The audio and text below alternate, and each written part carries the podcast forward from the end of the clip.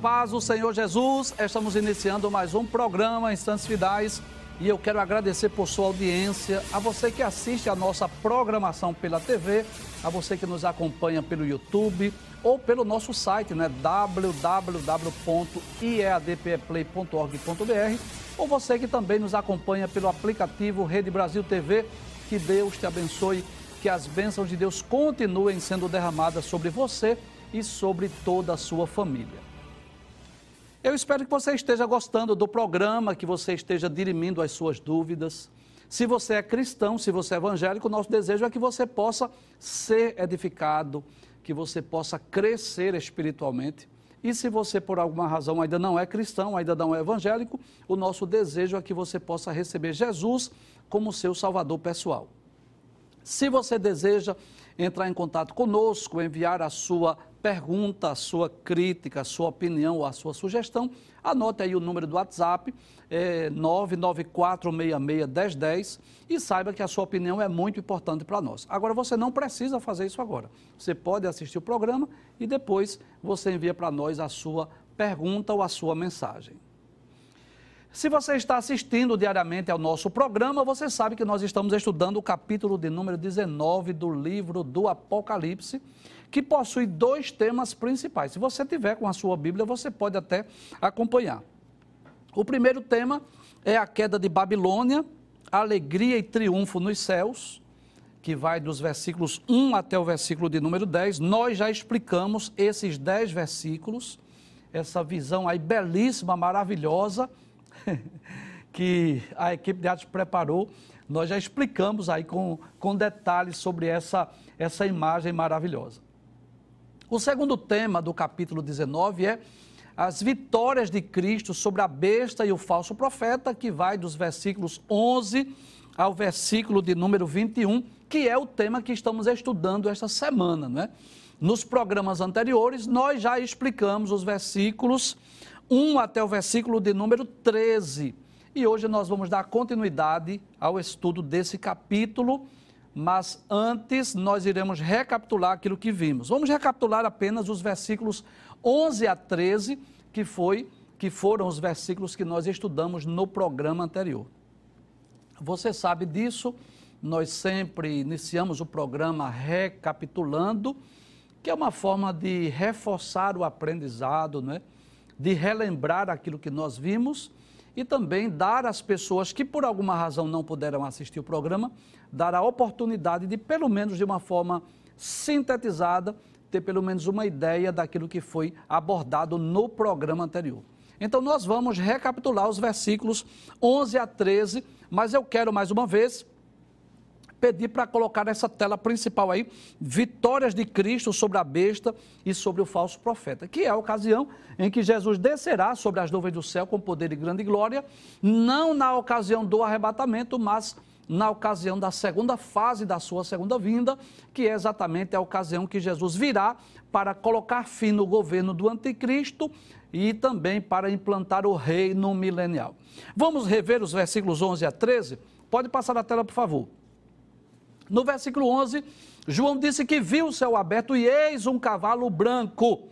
Bem, traz a tela, por favor, para eu explicar duas coisas aqui importantíssimas. Primeiro, relembrar que este cavaleiro do capítulo 19 não é o mesmo do capítulo 6.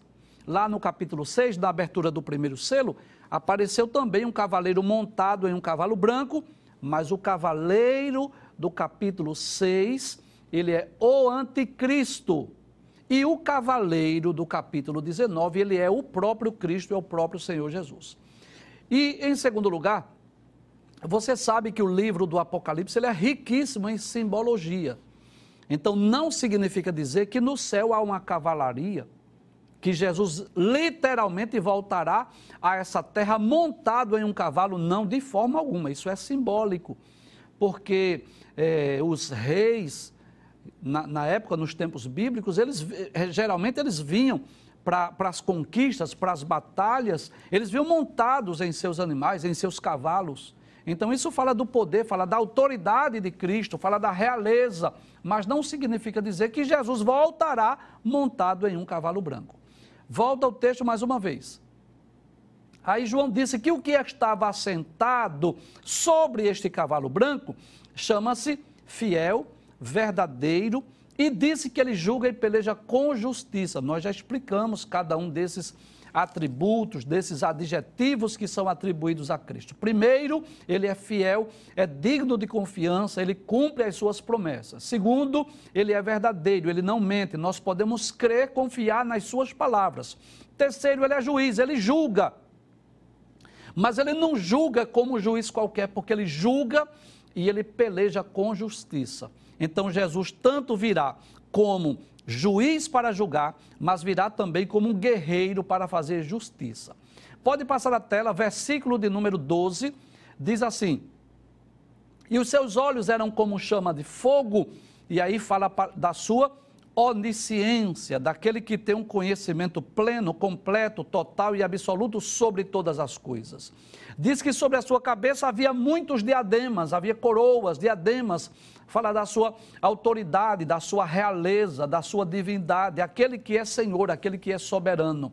E disse que ele tinha um nome escrito que ninguém sabia, senão ele mesmo. É um mistério que a Bíblia não revelou um nome que é dado a Cristo, não, não um nome conhecido aqui da terra, mas que somente Cristo conhece. Finalmente, o versículo 13, que foi o último versículo que nós estudamos, pode passar. Diz que ele estava com a sua roupa, com as suas vestes, com a sua túnica é, salpicada de sangue. E nós já dissemos, traz a tela por favor, que este salpicado de sangue nas vestes de Cristo não, não é o sangue que foi derramado lá na cruz do Calvário, não. É o sangue do juízo e do julgamento que ele veio para executar na terra. Nós vamos ver isso no contexto. Então, esse sangue, na realidade, de uma forma simbólica, claro, é claro que isso é simbólico, mas aponta para o sangue dos homens, dos ímpios, dos pecadores que Cristo vai trazer julgamento na ocasião da segunda fase da sua segunda vinda. Finalmente, versículo 13, volta mais uma vez para a segunda parte. Aí diz: e o nome pelo qual se chama é a palavra de Deus. E nós já lemos aí, tanto o evangelho escrito por João, capítulo 1 e versículo 1, quanto a primeira epístola escrita por João, capítulo 1, versículo 1, onde Jesus ele é descrito, um dos títulos atribuídos a Cristo nas páginas da Bíblia é que ele é a palavra de Deus, o Verbo de Deus, a palavra de Deus. Bem, até aí foi só uma revisão, uma recapitulação. A partir de agora sim, nós adentraremos no assunto de hoje, Apocalipse, capítulo 19, versículo 14. Pode passar o texto, por gentileza. O texto diz: E seguiam-no os exércitos que há no céu em cavalos brancos e vestidos de linho fino, branco e puro. Muito bem, há uma discussão entre os teólogos sobre quem são estes que voltam com Cristo na ocasião da segunda fase da sua segunda vinda. Quem são esses que vêm vestidos de vestes brancas? Bem, tudo nos leva a crer que tanto refere-se aos seres angelicais, pelo fato de, de dizer que vem com ele os exércitos que estão nos céus, cremos que refere-se aos seres angelicais, mas cremos também que é a própria igreja que foi arrebatada antes da grande tribulação. Então, nós já dissemos em programas anteriores que nós cremos que a segunda vinda de Cristo ela ocorrerá em duas fases distintas. Uma antes que tenha início a grande tribulação, onde Jesus vem para para arrebatar a igreja. E depois da grande tribulação, sete anos depois, quando Cristo vem, já com a igreja, para implantar o seu reino milenial. Então, cremos que estes que estão montados em cavalos brancos, tanto referem-se aos seres angelicais, como também à igreja, aos salvos, aos crentes que foram arrebatados antes da grande tribulação. E eu gostaria de ler aqui vários textos bíblicos que nos levam a entender que este, estes que estão montados também em cavalos brancos, tanto são anjos como também é a igreja. Se você dispõe de uma Bíblia, acompanhe comigo ou você pode anotar também para você ler posteriormente. Eu gostaria de ler lá no livro de Zacarias, que é o penúltimo livro do Antigo Testamento, no capítulo de número 14, o versículo de número 5, eu quero ler inclusive a parte A do versículo 4 também. Zacarias capítulo 14, versículo 4 diz: E naquele dia estarão os seus pés sobre o monte das oliveiras. Então, isso nos leva a entender que Zacarias aqui está falando exatamente da segunda fase da segunda vinda de Cristo, que ele virá de forma visível, gloriosa e todo olho verá. Os seus pés estarão literalmente sobre o Monte das Oliveiras. No versículo de número 5, Zacarias está falando sobre o povo judeu, que naquela época, naquela ocasião, naquele momento, estará enfrentando a batalha do Armagedon. Nós temos lá no YouTube alguns programas que nós explicamos o que é o Armagedon, o que é a batalha do Armagedon, quando ocorrerá, quais são os propósitos. Tudo isso nós já falamos quando nós estudamos sobre esse evento que chama-se a Batalha do Armagedon. Então, no versículo 5, o profeta Zacarias, ele diz: "E fugireis pelo vale dos meus montes". Quem é que vai fugir pelos vales? É o povo judeu. Que Jerusalém estará cercada pelos exércitos das nações confederadas, lideradas pelo anticristo. Porque o vale dos montes chegará até Azel, e fugireis assim como fugiste do terremoto nos dias de Uzias, rei de Judá. Então virá o Senhor, meu Deus, e todos os santos contigo, ó Senhor. Então veja que o texto deixa bem claro que os anjos, os seres angelicais voltarão com Cristo nesta ocasião.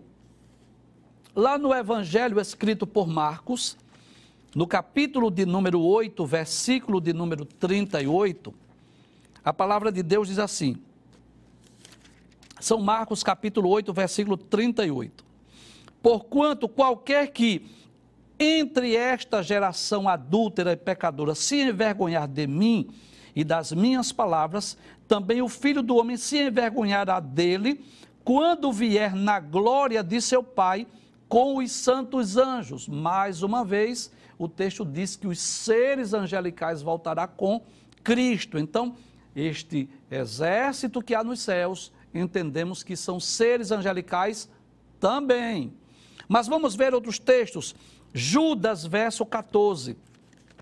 Judas é a última epístola, né, o penúltimo livro da Bíblia e ele só tem um capítulo. No versículo 14, Judas faz menção a uma profecia de Enoque, dizendo: E destes profetizou também Enoque, o sétimo depois de Adão, dizendo: Eis que é vindo o Senhor com milhares de seus santos. Enoque não diz que são anjos, diz que são santos. E lá em Mateus capítulo 24, versículo de número 31 que é a ocasião que Jesus profere o sermão profético, São Mateus capítulo 24, versículo 31, Jesus vai falar sobre os anjos mais uma vez. E ele enviará os seus anjos com rijo clamor de trombeta, os quais ajuntarão seus escolhidos desde os quatro ventos, de uma a outra extremidade dos céus. Então observe que no, o texto nos leva a entender que estes que vêm com Cristo, tanto são anjos como é a igreja. Observe mais uma vez o versículo 14. Abre a tela, por gentileza. Observe que o texto diz: E seguiam nos exércitos que há no céu, em cavalos brancos e vestidos de linho, fino, branco e puro. Ora, se nós lermos as. Pode trazer a tela, por gentileza. Se nós observarmos as características dessas vestes, nós vamos entender que são características das vestes dos salvos. Por exemplo, lá no livro do Apocalipse, no capítulo 3, versículo 5, é uma promessa aos vencedores. Se você dispõe de uma Bíblia, você pode ler comigo, que é a promessa aos crentes, aos vencedores, quando Jesus enviou a carta à igreja de Sardes. Capítulo 3, versículo 5 diz: o que vencer será vestido de vestes brancas, e de maneira nenhuma riscarei o seu nome no livro da vida, Então, as vestes brancas é do, característica dos santos, dos salvos, daqueles que lavaram as suas vestes, daqueles que as branquearam no sangue do Cordeiro. Vamos ver outro texto? No próprio capítulo 19, versículo de número 8, que nós estudamos em programas anteriores, sobre as bodas do Cordeiro. E como é que a noiva está vestida? Lá em Apocalipse, capítulo 19, versículo 8, diz assim: E foi-lhe dado que se vestisse, de que forma? De linho fino, puro e resplandecente, porque o linho fino são a justiça dos santos. Então, observe que esses santos aqui, do capítulo 19, versículo 8, são características da noiva, da esposa do cordeiro e não dos seres angelicais. Por isso, nós cremos que esta grande multidão que volta com Cristo tanto refere-se aos exércitos que há nos céus, os seres angelicais, que voltarão com Cristo, sem dúvida, nessa ocasião, mas também os santos que foram arrebatados, que voltarão para reinar com Cristo. Por quê? Que coisa interessante. Nessa ocasião, nesta segunda fase da segunda vinda de Cristo, Quais são os propósitos de Cristo nesta segunda fase? Jesus vem para pôr fim ao governo do anticristo, ele vem para julgar as nações, ele vem para lançar o anticristo e o falso profeta no lago de fogo, ele vem para livrar a Israel da batalha do Armagedon e ele vem para implantar o reino milenial. Então, se Jesus vem para implantar o reino milenial, é claro que aqueles que foram arrebatados voltarão com ele para reinar com ele na terra, porque essa é uma das promessas para os vencedores. Lá em Apocalipse, capítulo 2, versículo de número 26, diz assim: E ao que vencer e guardar até o fim as minhas obras, eu lhe darei poder sobre as nações. Então, a igreja que foi arrebatada antes da grande tribulação, agora volta com Cristo para implantar o reino milenial. E claro, nós já explicamos sobre isso e vamos na próxima semana voltar a falar sobre o milênio, porque é o tema do capítulo 20, versículos 1 a 6. Que no milênio a igreja estará de que forma? Em corpos gloriosos e incorruptíveis, e nós estaremos reinando com Cristo aqui na terra. Não sentado num, num gabinete ou numa governadoria ou numa secretaria, não. Nós estaremos de, de forma semelhante aos seres angelicais, em corpos gloriosos, em corpos incorruptíveis, e nós estaremos ajudando, auxiliando, reinando com Cristo na administração do seu governo.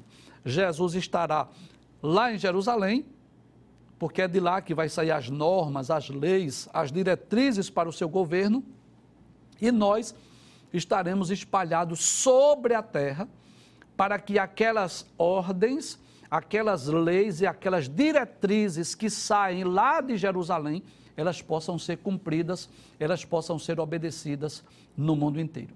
Vamos só recapitular o versículo 14 para passarmos para o versículo 15. Então, seguiam-no os exércitos que há no céu, cremos que aí está se referindo aos seres angelicais, diz que estavam em cavalos brancos e vestidos de linho fino, branco e puro, cremos que refere-se também à igreja, aos salvos que voltarão com Cristo. Claro que eu quero relembrar mais uma vez que não cremos, não acreditamos que é cavalo no sentido literal, porque no céu não tem cavalaria. Mas isso é uma forma simbólica de falar do poder, falar da autoridade daquele que está montado sobre o cavalo, que ele vem para julgar a terra. Pode passar o texto, versículo de número 15. Diz assim: E da sua boca saía uma aguda espada para ferir com ela as nações. Muito bem, primeiro eu quero lembrar mais uma vez o que você já sabe. Nem tudo no livro do Apocalipse nós vamos levar ao pé da letra e interpretar no sentido literal. Eu preciso entender que a característica do livro do Apocalipse é chamada de literatura apocalíptica. E o que é que caracteriza uma literatura apocalíptica? Sonhos, visões, simbologias, aparições angelicais, numerologia, São algumas características. Então, nós não podemos é, interpretar no sentido literal todo o livro do Apocalipse. Quando é possível, sim. Por exemplo, capítulo 20 de Apocalipse fala sobre o, o, o milênio. Seis vezes o texto diz mil anos, mil anos, mil anos, mil anos. Então, aí sim, nós cremos na literalidade. Mas não cremos que vai sair uma espada da boca de Jesus. Não, não cremos nisso. E o que é que o texto está nos ensinando? Isso é, isso é simbólico. Isso está falando do juízo, do julgamento daquele que vem para exercer juízo e julgamento sobre a terra. Então vamos pensar mais uma vez. Que ocasião é essa que Jesus volta? É a ocasião que aqui na terra estará sendo travada a batalha do Armagedon. É uma espécie de uma guerra mundial onde as nações confederadas, lideradas pelo anticristo, estarão com o intuito de destruir Jerusalém. Só que nós dissemos que esta batalha do Armagedon, ela é uma espécie de uma emboscada. Então, Satanás quer o quê? Destruir o povo judeu. Nós vamos ler daqui a pouco as referências que falam sobre isso. Três espíritos demoníacos que vai sair da boca do dragão, do falso profeta e da besta, é, da, da segunda besta do Apocalipse, que é o anticristo, o falso profeta de Satanás, vão induzir as nações a guerrearem contra Jerusalém. Então, tanto o objetivo de Satanás quanto do anticristo é destruir o povo judeu. Mas para Jesus, a batalha do Armagedon é uma espécie de uma emboscada. Ele vai permitir que os exércitos das nações confederadas estejam ali naquela ocasião, porque é exatamente a ocasião que ele vem para exercer juízo, para exercer julgamento. Então, que coisa interessante. O texto diz que da sua boca saía uma aguda espada. É isso que diz o texto bíblico. Para quê? Para ferir com ela as nações. E aí nós vamos ler dois textos bíblicos. O primeiro está no capítulo 1, versículo 16, que são detalhes sobre Jesus. Aquele que apareceu a João na ilha de Patmos, lá no capítulo 1, no meio dos sete castiçais. Então, quando João teve aquela visão, João começa a descrever as, as vestes, o cinto, os olhos, os cabelos brancos como a lã, os olhos como chama de fogo, as suas vestes brancas, um cinto de ouro, eh, os seus pés como latão reluzente. Mas veja o que João diz no capítulo 1, versículo 16. Isso é João descrevendo o Cristo ressurreto que ele viu na ilha de Pátimos. E ele tinha na sua destra sete estrelas. Nós já explicamos, essas sete estrelas são os sete anjos das sete igrejas. E da sua boca saía uma aguda espada de dois fios. O que é uma espada de dois fios? É uma espada afiada de ambos os lados. Uma espada preparada para a guerra, preparada para matar, para ceifar as vidas das pessoas nos tempos bíblicos, os, os homens sabiam muito bem, principalmente o, o, o exército romano, sabiam que era uma espada de dois fios ou de dois gumes. Uma espada afiada de ambos os lados. Então, naquela visão que João teve do Cristo ressurreto, ele deixa bem claro que da sua boca saía uma aguda espada de dois fios. Mas veja que coisa interessante. Quem descreve aqui é João, como foi que ele viu Jesus. Mas observe que o próprio Jesus depois se identifica assim. Capítulo 2, versículo 12. Que coisa interessante. Quando Jesus vai dirigir-se à igreja de Pérgamo, a terceira carta. Aí Jesus diz assim: E ao anjo da igreja que está em Pérgamo, escreve: Isto diz aquele que tem a espada aguda de dois fios. Então, essa espada aguda de dois fios da boca de Jesus fala de juízo, fala de julgamento. Então, Jesus, para exercer juízo, ele não precisa empunhar uma espada.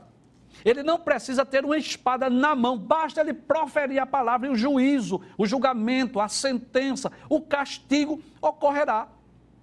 Por isso que diz que a espada saía da sua boca. Era a autoridade, o poder que Cristo. Basta ele dizer uma palavra e o juízo será executado. Este é o sentido do termo. Volta o texto mais uma vez, versículo 15. E da sua boca saía uma aguda espada para ferir com ela as nações. Aí eu quero deixar bem claro aqui que estas nações, pode trazer a tela, estas nações aí são exatamente as nações que estarão na, na ocasião guerreando contra o povo judeu. Não significa dizer que, que são todas as nações, não significa dizer que ele vai executar juízo sobre toda a humanidade, não, de forma alguma. Até porque ele irá julgar as nações e muitos dos que estiverem na terra serão poupados e vão adentrar no reino milenial. Então não significa dizer que essa espada, que esse juízo, que esse julgamento seja para todas as nações. Não. São para as nações que estiverem pelejando e guerreando contra o povo judeu na batalha do Armagedon. Volta ao texto mais uma vez. Aí diz: E ele as regerá com vara de ferro e ele mesmo é o que pisa o lagar do vinho, do furor e da ira do Deus Todo-Poderoso. Então, primeiro, o texto diz que ele vai reger as nações com vara de ferro. Então, isso fala da característica, da característica do reino milenial. Porque o reino milenial, ele é caracterizado pela paz, ele será caracterizado pela justiça, mas quando houver a necessidade, ele irá executar, irá exercer juízo, ele irá exercer julgamento. Ninguém ficará impune durante o reinado de Cristo. E eu quero ler aqui alguns textos.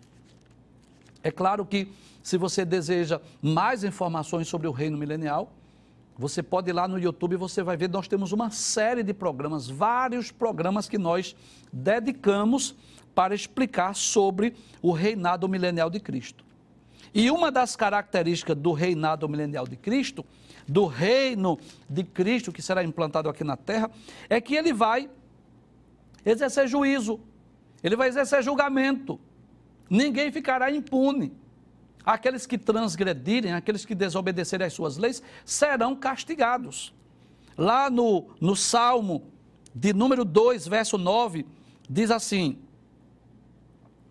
é, deixa eu ler os, os versos 8 e 9 para entendermos melhor. Pede-me e eu te darei as nações por herança e os confins da terra por tua possessão. Isso é Deus, o Pai, falando para Cristo. Claro, de uma forma profética, futura. Pede-me e eu te darei as nações por herança e os confins da terra por tua possessão. Diz o verso 9: Tu os esmigalharás com a vara de ferro, tu os despedaçarás com como a um vaso de oleiro. Qual é o significado disso? Não significa dizer que o reinado de Cristo será tirano, será mal, cruel. Não, não é esse o sentido. O sentido é aqueles que transgredirem, aqueles que desobedecerem, aqueles que não guardarem os, os mandamentos, aí sim serão castigados, serão punidos. Deixa eu ler um texto aqui, lá no livro de Isaías, no capítulo de número 11, que vai falar de forma mais específica sobre esse juízo, sobre esse julgamento. É, capítulo de número 11 do livro de Isaías, versículo 4, que fala sobre o reinado milenial de Cristo. Diz: Mas julgará com justiça os pobres. Ou seja, uma das características do milênio é que não haverá injustiças sociais. Que esse é um dos problemas mais sérios que o mundo enfrenta hoje. As injustiças sociais, principalmente aqui no Brasil. Mas durante o milênio, não haverá injustiça social, porque Jesus não permitirá. O texto diz: e repreenderá com equidade os mansos da terra. Então, quando os mansos precisarem ser repreendidos, serão repreendidos, mas ele fará isso com equilíbrio, com equidade. Ele não vai fazer de uma forma irresponsável. Continua o texto dizendo: e ferirá a terra com a vara da sua boca. Ou seja, quando desobedecer, transgredir, ele vai ferir a terra com a vara da sua boca. Ou seja, basta ele falar e o juízo virá. Aí diz: e com o sopro dos seus lábios matará o ímpio. Então, a pergunta é: professor, durante o milênio haverá pecado? Sim, mas claro, numa proporção muito menor. E por quê? Primeiro, Satanás vai estar preso. Segundo, os, os demônios, os, os, anjos caídos que estão a servir Satanás também estarão inoperantes, estarão presos. Não vão estar tentando, seduzindo os homens por mil anos. Mas, apesar de Cristo, o príncipe da paz, estar reinando na terra, a maldade no coração do homem, ou a natureza caída e pecaminosa, ela continua. Ela só será extinta no estado eterno e perfeito. Então, eu posso dizer sim que haverá pecado no milênio numa proporção muito menor do que hoje, já que Satanás estará preso e Cristo estará reinando. E Cristo vai reinar de que forma? Castigando, punindo. Se transgrediu a lei, ele vai sentenciar o julgamento. E o texto deixa bem claro: ferirá a terra com a vara da sua boca, e com o sopro dos seus lábios ele vai matar o ímpio. Mas existe ainda outro texto, né? Estamos falando das características do milênio. Volta ao texto de Apocalipse 19, 15, por favor. Da sua boca saía uma aguda espada, ou seja, o juízo, o julgamento que ele vai exercer na ocasião da sua vinda, para ferir com ela as nações. Quais nações? Aquelas que estiverem pelejando contra Jerusalém. Agora diz: e ele as regerá com vara de ferro, e então essa vara de ferro é durante o seu reinado milenial. Lá no capítulo 12, versículo de número 5 do livro do Apocalipse. Diz assim a palavra de Deus, que é exatamente aquela visão daquela mulher vestida de sol que estava grávida com ânsia de dar à luz. Já expliquei, a mulher é Israel e esse menino que nasceu fala de Jesus, o Cristo, o Messias, o Salvador do mundo. No capítulo 12, versículo 5 do Apocalipse diz: E deu à luz um filho. Quem deu à luz? Aquela mulher que estava grávida, que representa a nação de Israel. Um varão que há de reger todas as nações com vara de ferro. Então, quando diz que Jesus vai reger, vai governar com vara de ferro, não fala de um ditador, de um tirano, de um cruel, de um carrasco que não tem amor, que não tem misericórdia. Não, não é este o sentido. Quem vai estar reinando é Jesus, o príncipe da paz. Aquele que é conselheiro, maravilhoso conselheiro, Deus forte, Pai da eternidade, príncipe da paz. Agora, como a natureza caída humana ainda estará no coração dos homens, está dizendo, este é o sentido. Será um, um reinado de paz, será um reinado de justiça, inclusive, nós até já explicamos sobre isso, que a paz atingirá não só os homens, mas os animais que os homens, durante o milênio, não estarão aprendendo a guerrear, não estarão investindo em equipamentos bélicos, em armas, em bombas. Não, isso não ocorrerá no milênio. E essa paz vai atingir até os animais, porque o leão tornará comer palha como boi. O cordeiro e o urso vão pastar juntos é, a, a, criança vai poder andar com as feras e vai colocar a mão na toca da serpente e a serpente não vai, não vai picar a, as crianças.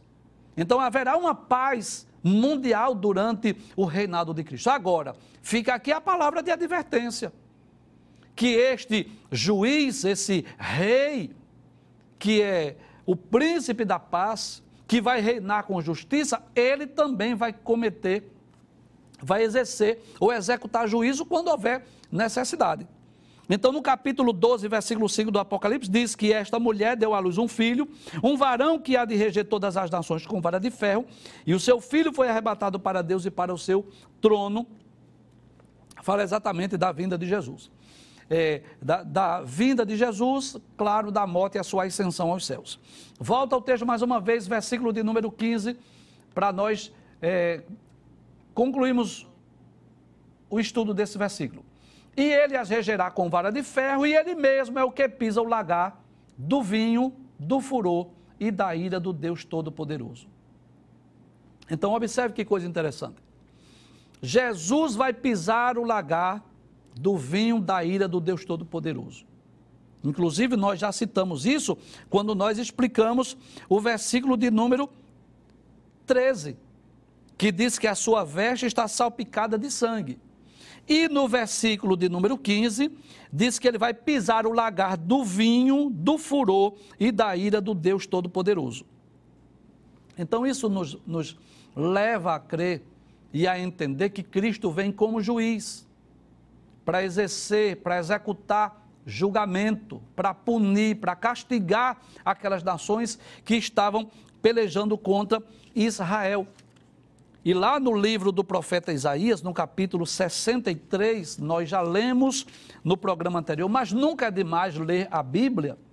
No capítulo 63, versículos 1 a 3, diz: é, Quem é este que vem de Edom e de Bosra com vestes tintas?